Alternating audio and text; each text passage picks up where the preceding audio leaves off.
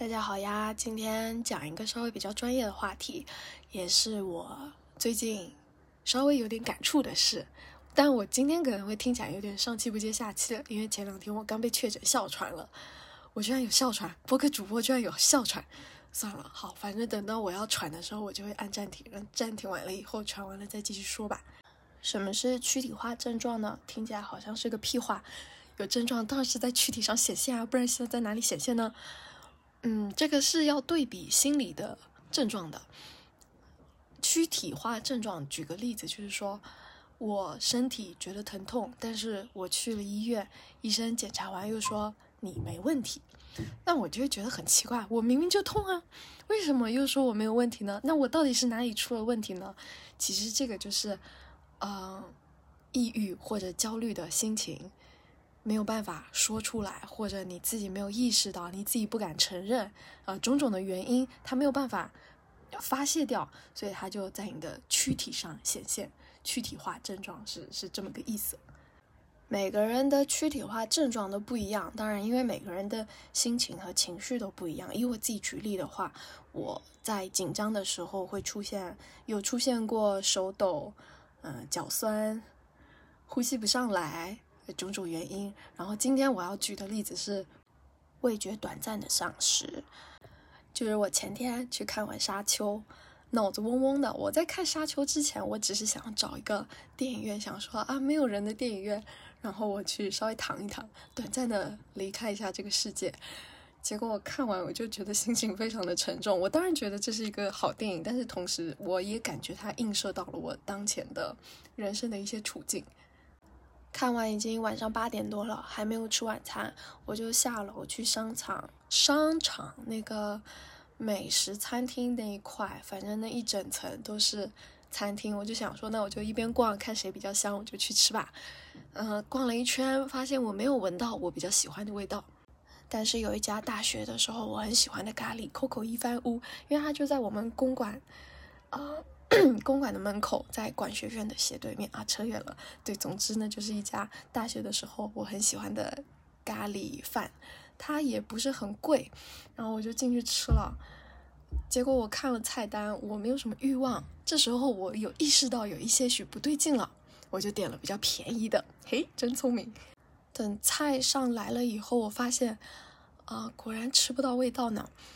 什么是吃不到味道？就是。我在咀嚼的时候，我可以感受到它的米饭一粒一粒的，嗯，口感还不错，有点 Q 弹，啊，是我喜欢的那种米饭，然后也比较软，软又 Q 弹的那种米饭，不是比较干的那一种。然后它的咖喱也挺有味道的，我可以感受到它的咖喱的热，还有有点麻，有点辣。舌头上的那个感觉哦，不是说真的麻跟辣的那个味道，就我可以感受到它咖喱带给我舌头的一些重量，还有感觉，还有它的米饭在我的牙齿之间，嗯，旋转跳跃，但是没有味道。我还想说，那人家不是都说齿颊留香吗？我就多舔两下，总会有味道吧？我就特别咀嚼完了以后，我还舔了两下。啊，也没有味道呢。我就一边吃一边观察我自己，然后记了笔记。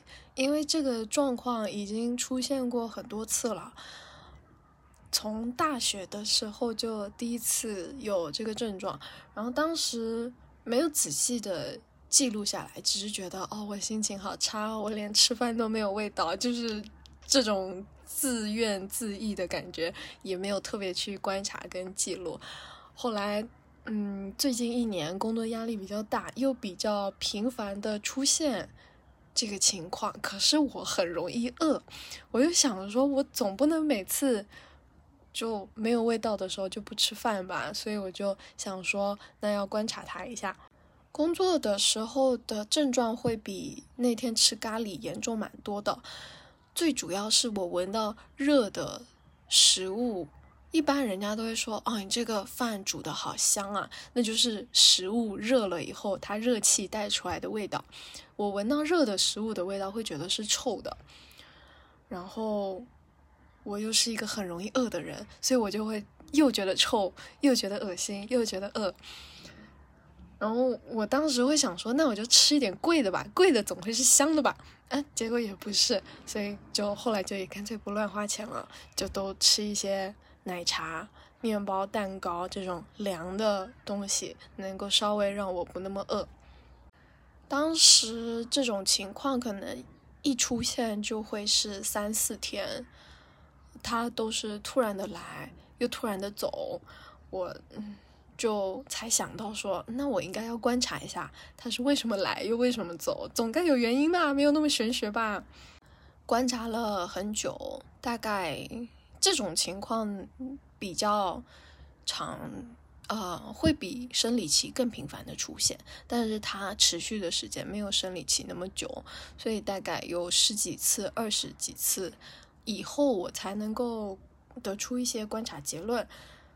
就是有一些外界的压力，而会导致我味觉短暂丧失的外界压力，并不是说我接了一个很难的活，或者是我做了一个活很失败，没有那么大。他嗯，大部分的时候，他只是听我听到了一句话，或者是别人对我说了一句话，然后我自己联想到一些我可能接下来会很失败、很恐怖的一些感觉。像我印象很深的一次，是我拿到老板交给我的升职信以后，呃，我糊弄的过去了，然后出来老板的办公室，我就在厕所马桶蹲着哭了好久，然后就想说，啊，我不行，我做不到，不要给我太多的期待，不要指望我了。嗯，然后我就真实的考虑过，要不把这个信丢到马桶里吧。就如果没有这个期待，我就不会有这么多破事。但其实那个当下，老板只是走一个过场，呃，事情也还没有那么糟糕。只是说客观的事情不一定就是我们主观的感受，而我自己的主观感受往往会再一次的把自己吓到，所以就会让我产生一些。躯体化的症状，可是我当时我并没有意识到，这是因为我自己本身内心的主观感受其实是很柔弱无助的。然后沙丘看完沙丘的感想，我本来也是以为说是不是我共情到了可怜的男主，所以才啊有了这样的心情。但想了一下也不是，是因为我觉得它映射到了我人生中许多困难，就是我常常会觉得。啊，我已经知道我做了这件事情会怎么样了，但是我就不想做了。但这样是不行的哦，就是我还是得做，我还是得去直接体验到所有的困难，我才能够说我完成了这件事情。但是当我遇见他有一些困难的时候，我就会想退缩。嗯，就是我觉得他是反射了我这样的心情。自我分析了这么一大串，我要说的就是躯体化的症状，大部分的时候就是在暗示我们情感表达的困难。有一方面是对内的，对自己情感表达的困难，就像我看完《沙丘》的这个例子，我一方面我会期待自己做什么事情都很棒，但但是另一方面我又很柔弱无助，会觉得说。嗯，这个事情很难，要不就不做了吧。我也就不是真的很想做啦，就是会有很多抵抗，可是我又不允许自己跟自己这么说，所以一方面理想的自己跟柔弱的自己有了一个比较大的沟通障碍。这不是说我人格比较分裂哦，就是人都是立体的，人也可以同时有光谱的两面，然后。但是你两面，你是可以同时存在的。但你两面你不表达，你们俩就会各自有一种分裂的孤独的感觉。然后这种情况一直持续恶化下去，才会变成一种，呃，精神分裂的医学确诊的状况。另一方面就是对外的表达困难，啊，就像是老板给了我一个高的期待。我也没有办法直接跟他说我不行，你别指望我，你公司有什么问题，别指望我一个人能解决。就是我既没有办法说出来，但是我也知道老板也没有期待我要解决他公司的问题。只是如果我不说出来的话，老板就没有办法知道说，其实我真的是一个比较柔弱的人，呃，那人都是灵活的嘛，一旦他知道了我我的真实的情况，他可能就会调整他对我的沟通方式，然后我们两个才能够比较好的说，都不要互相给彼此一些压力，这样才能够让事情更好的做下去。只是我这方面我先不说出来，我的这些软弱。那老板也没有办法知道，就是说这个表达的桥梁在我这里就烂尾了，就没有盖下去了，就那我自己又会进一步的对这个烂尾的表达就对自己很失望。有趣的是，有很多资料显示说，这个躯体化症状在亚洲是特别普遍的，有很多从一九八几年的资料就有。人在研究说，嗯，抑郁的亚洲人比抑郁的美国人更容易出现躯体化的症状，就是躯体化症状是有文化背景的，而且这还在我们这边还挺普遍的，为什么呢？我想了半天，就是我们小时候很多人都没有办法很好的跟家长说，我现在心里苦。我现在是什么什么感受？就大人在听到我们这些比较虚无缥缈的感受的时候，他们都会说：“你不要想那么多，你作业写完了没有？”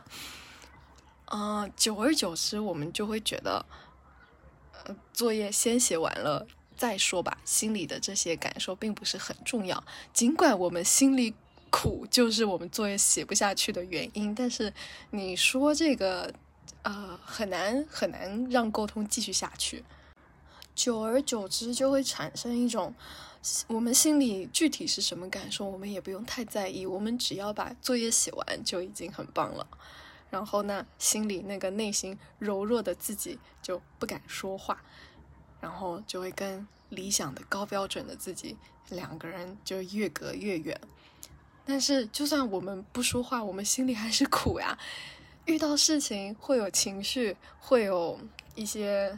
感觉那都是很正常，也很直接，也是没有办法被隔开来的事情。只是久而久之，我们可能甚至连表达自己的情绪、观察观察自己的情绪都没有办法做到了，那就会变成躯体化的症状，它就会变成在躯体上显现一些疼痛。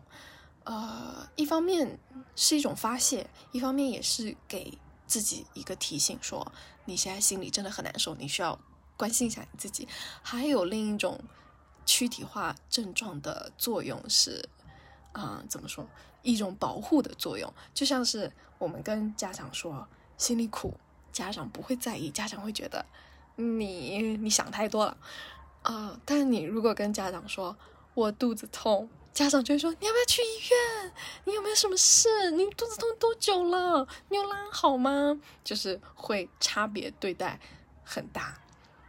然后我觉得不会说或者说不出来自己具体的情绪感受是一件在在我们社会很常见的事情。像我自己有时候觉得自己很难过。然后我静下心来想，我已经给自己静下心来的时间了，但是我还是想不明白，我说不出来，我不知道自己为什么难过，我只是觉得我自己难过，可是，在非常安静的状态下，我也不能够知道这是为什么。但是，既然我们能够知道躯体化症状并不是身体真的有啥毛病，只是心里有些话没有说出来，要解决其实是相对容易的。呃，就像是我之前不知道为什么会味觉丧失的时候，我对它还挺害怕的，而且它一丧失就得丧失个三四天。但是像前天，我当天晚上回到家，闻到小陈在做的栗子鸡肉酱油米饭，我能闻到味道，而且我还觉得挺香的，我就还挺开心，觉得说，哦，这个状态。呃，好的比较快了。要解决这个躯体化症状，说容易也容易，说不容易也不容易。容易就是你已经知道你心里苦了，那你就去找出自己的苦是什么就行了。但是不容易的点就在于，我们很多时候我们并没有办法承认自己心里苦，我们没有办法承认自己软弱，没有办法承认自己并不想面对现实。嗯，我记得上个月有一天我失眠了很久，然后我觉得自己有话说，但我说不出来，所以我就用英文来一个一个问自己：说你是不敢说，还是你真的不会说？那你不敢是为什么？你不会又是哪里不会？就是我是用英文一个一个非常直接的问句和回答，呃，很清晰的往下盘了很久。至少盘了一两个小时吧，才觉得 OK，好，我舒服了。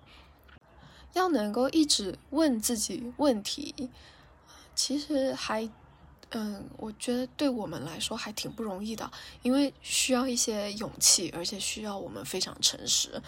可是中文是很博大精深的，就是像中文说啊，我们到时候再看，其实就是可看可不看，或者就是嗯，其实我也没有要看。他弯弯绕绕的，他很体面，他很礼貌，但是他也有时候你甚至连自己都骗过去了。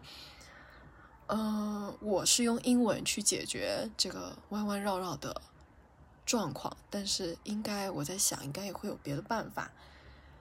然后一个情绪，一个小小的不舒服，有可能就会推个一两小时。可是我们人生并不是只有这一个不舒服，我们人生到处都不舒服，那就会每个东西都得推一两小时，有时候甚至还要更久。有些人就会觉得啊，好累啊，我只想休息。嗯，要不就是直接看点电影，或者是找点别的快乐的事情做就完事了。短期的话也可以。但是长期，如果这个情绪反复的出现，反复让你感到困扰，嗯，我个人还是觉得还是得解决，还是得勇敢诚实的面对自己的内心。但是也不要太担心，说我去医院检查我身体的疼痛，但是医生说没问题，那我这是不是就是抑郁了？因为抑郁才有躯体化的症状吗？呃，不是的，就是人在一个弹力。嗯，弹弹弹弹簧拉满的状态下，也是有可能遇到再遇到一个压力就崩溃啊，这是人都比较普遍的状况，所以不用太担心，说自己有了躯体化症状就啊得了绝症，没有那么严重，该检查的还是要检查，但是你要我说是啥时候要检查，啥时候要放心。呃，我看了很多医学上的资料，他也没有办法说清楚。就像是抑郁症的确诊也是非常的困难，抑郁症要治疗也非常的困难。但是呢，我们不要放弃。嗯，比较保险的情况就是说，我们出现了一个身体的症状，可以先问问查查，然后吃吃药。要是吃了药还是不行，就去医院。去了医院看了没问题，那就可以放心。呃，然后稍微关心一下自己的情绪。嗯，大概是这样，大家可以参考看看。我只是以我个人的躯体化症状举例，真的，如果舌头出现了什么问题，还是要去检查看看。